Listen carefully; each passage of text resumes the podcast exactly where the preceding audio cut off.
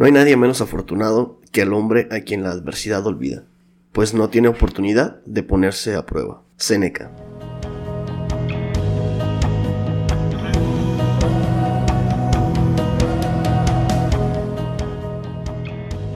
Hola mi gente, nosotros somos Héctor y Pato, dos jóvenes que han decidido compartirse por medio de este podcast para inspirar acción positiva en las personas que lo escuchan. ¿Y cómo pensamos hacerlo? Compartiendo con ustedes experiencias, vivencias y consejos de nuestro día a día que nos han llevado a descubrir así el arte de ser.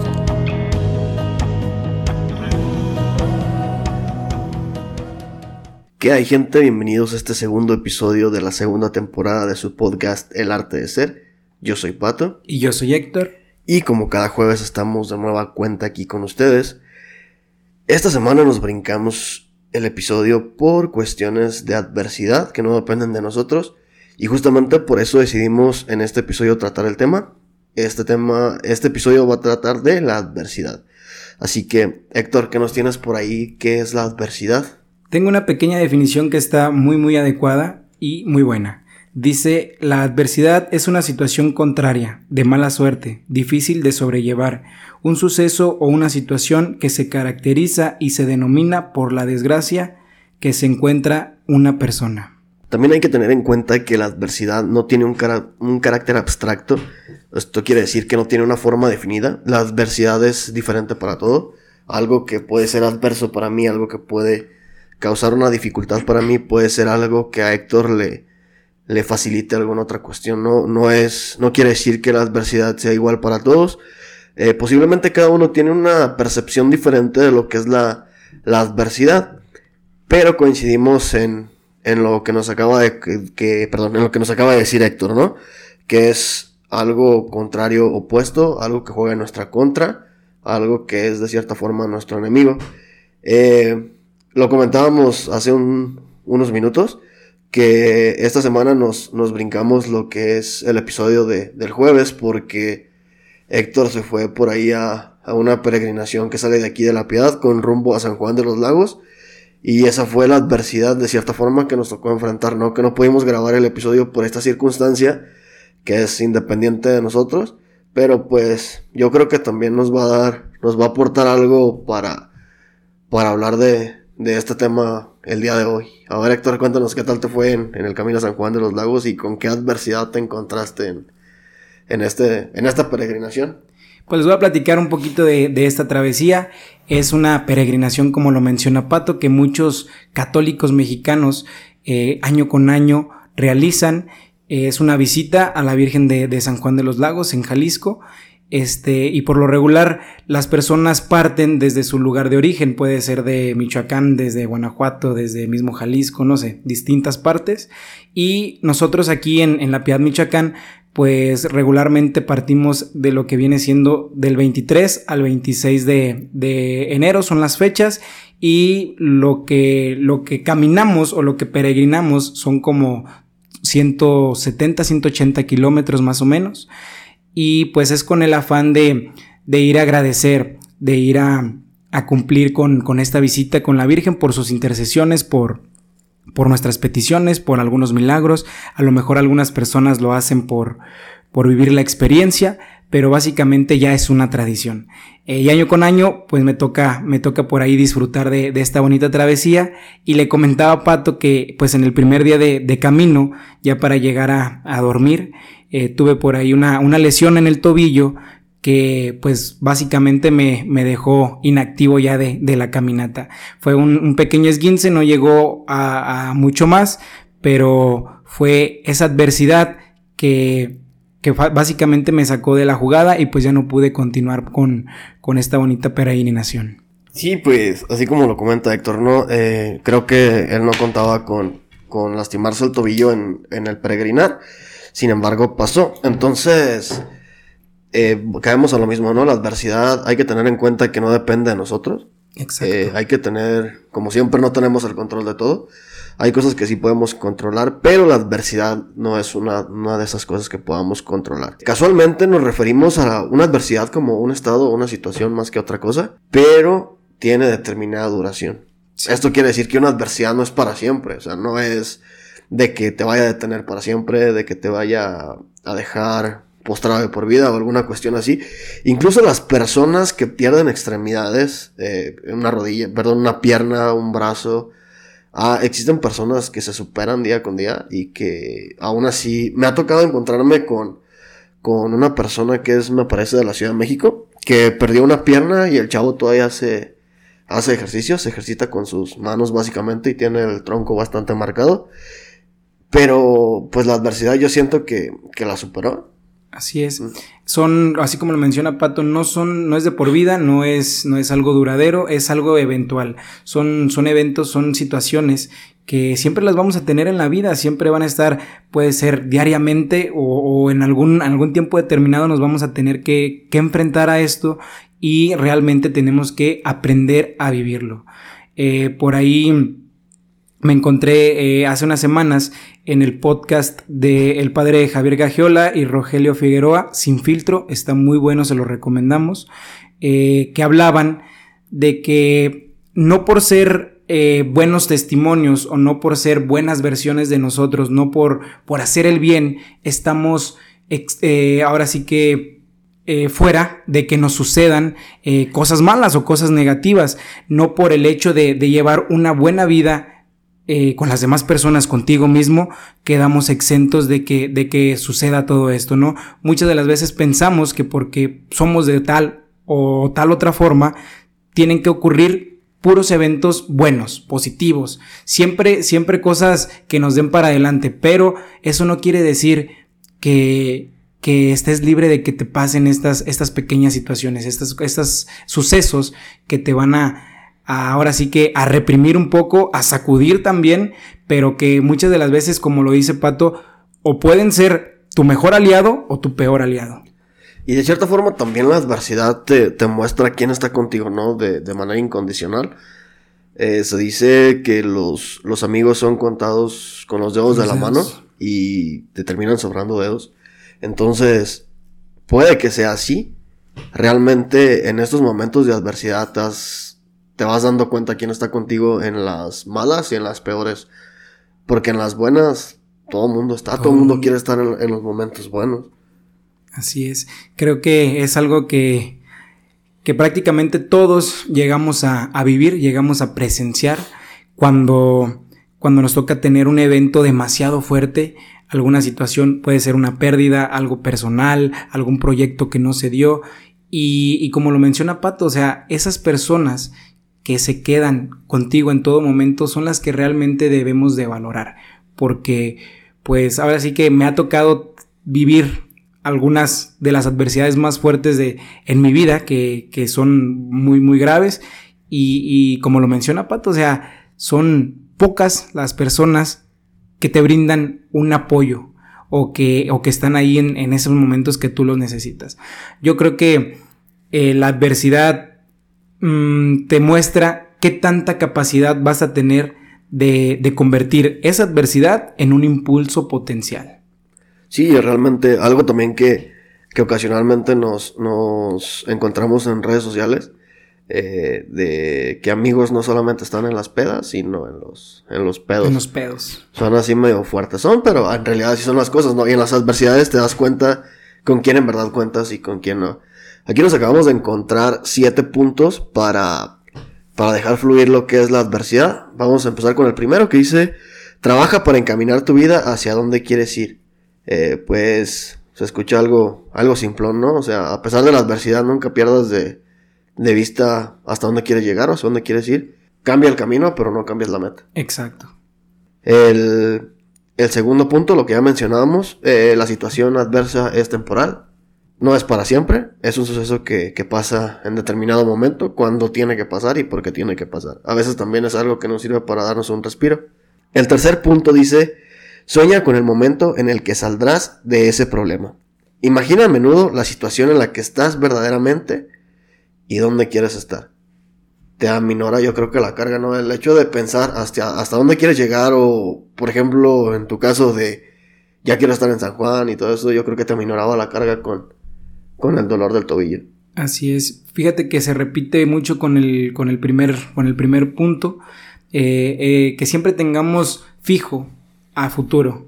Eh, a lo mejor yo creo que no debemos de dejar de pasar lo que estamos viviendo, tenemos que, que, asimilarlo, tenemos que vivirlo. Ahora sí que si es dolor, disfrutar también, aunque se escuche un poco mal, disfrutar de ese dolor, presenciarlo y, que de todas maneras tú digas, lo que quiero es mucho más fuerte o mucho más grande que lo que ahorita estoy viviendo.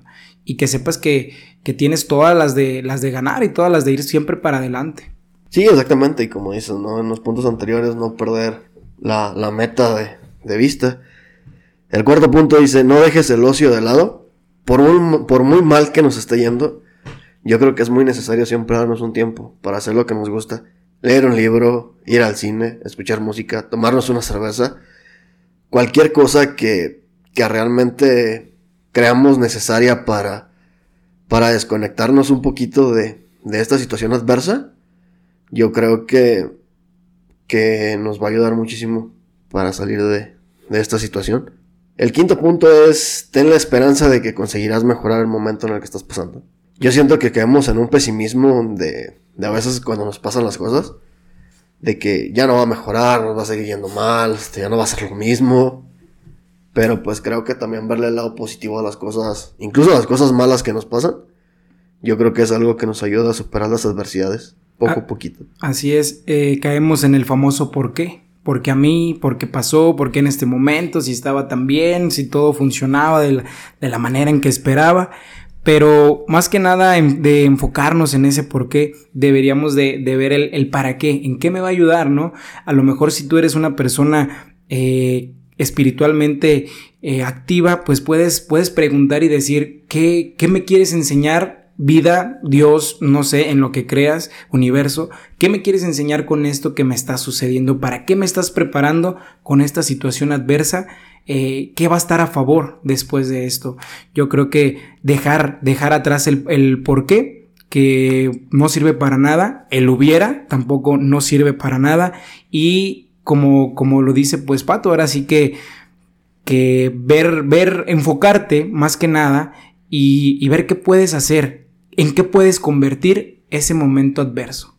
Sí, de hecho hay un pensamiento una analogía que tiene Farid Dieck de, de regresar el tiempo, que dice que si regresaras el tiempo, eh, seguirías tomando la misma decisión una y otra vez, o seguiría pasando lo mismo una y otra, vez, otra vez, porque tendría los mismos medios y las mismas circunstancias. No tendrías herramientas de cómo no volver a caer en lo mismo. Exactamente, porque, porque realmente no has pasado por eso y no sabrías cómo superar algo que no has pasado.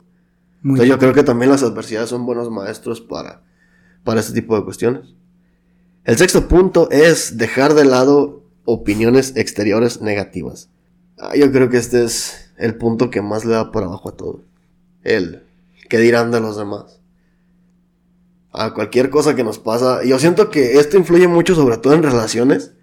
De que, y ya no te va a querer igual. Y, y empiezan a meter cizaña y empiezan a separar a la gente. Y y realmente es la opinión de terceros es lo que más termina dañando o lo que más termina aumentando la, la adversidad cuando realmente no es tan, tan, tan grave. grave. Ajá, exacto. De verdad que somos inexpertos, como lo decías ahorita en el pensamiento de, de Farid. Eh, si no tenemos estos errores no podemos avanzar.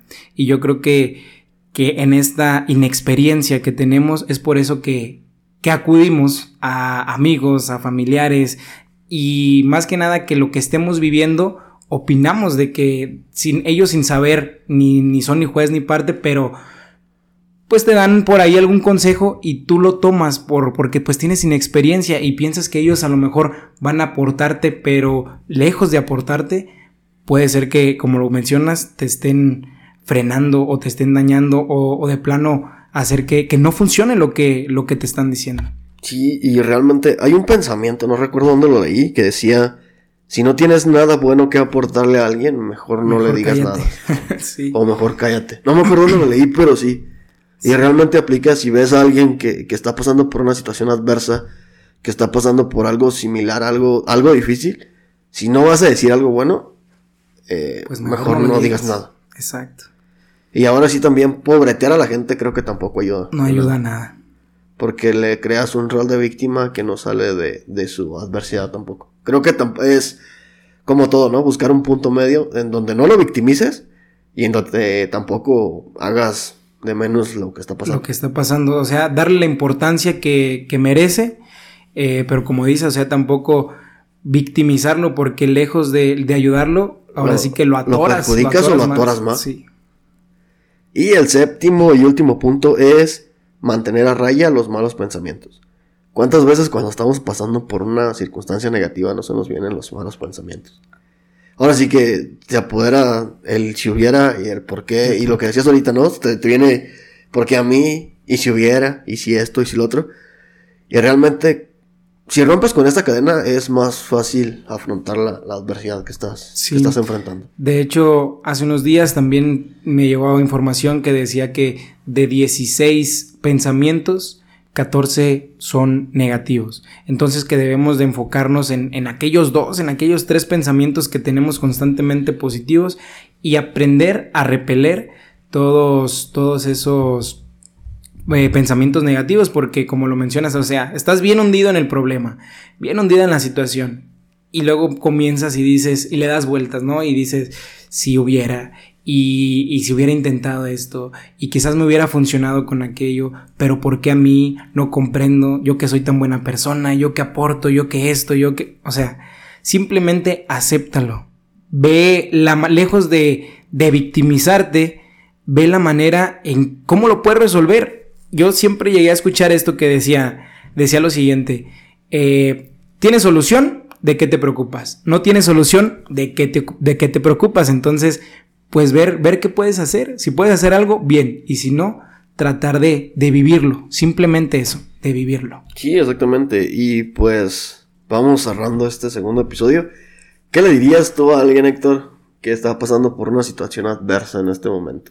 Pues el mejor consejo que yo, que yo le daría, si crees en algo, algo mayor a ti, si, tienes, si eres una persona de fe, déjalo, ofrécelo, ponlo en manos de, de aquello en lo que creas trabaja en lo que puedes hacer. Si sientes dolor, si sientes tristeza, si demás sentimientos, vívelos, no los, no los reprimas, pero recuerda que solamente es algo temporal. Exactamente, bien dicho. Eh, pues el consejo de parte de Héctor ahí está. Consejo de mi parte, siempre es más fácil eh, ayudar a los demás, darle un consejo a los demás. Entonces vamos a aplicar la técnica inversa. Piensa que la persona que está pasando por una situación adversa es un amigo, es un familiar, es un conocido, es alguien al que tú le tengas que ayudar. Piensa qué le dirías, cómo lo ayudarías y todo eso mismo aplícalo en ti mismo. Exacto. Date esos consejos que. date esos consejos a ti mismo. Vas párate enfrente a un espejo y háblate a ti solito. Exacto. Y no queda más nada que decir que utilicen la adversidad para aprender para aceptar los malos sentimientos, pero que jamás se borre tu sonrisa, tu buen humor, tus ganas de seguir adelante, que no se vean opacadas por eso. Como, como ya lo mencionábamos en un episodio pasado, eh, lo decía Chespirito, Roberto Gómez Bolaños, mientras Dios me preste vida, yo seguiré teniendo el mayor optimismo del mundo. Así que pues terminamos con este, este episodio, el segundo de, de, esta temporada. Muchísimas gracias por acompañarnos a todas ustedes las personas que nos escuchan.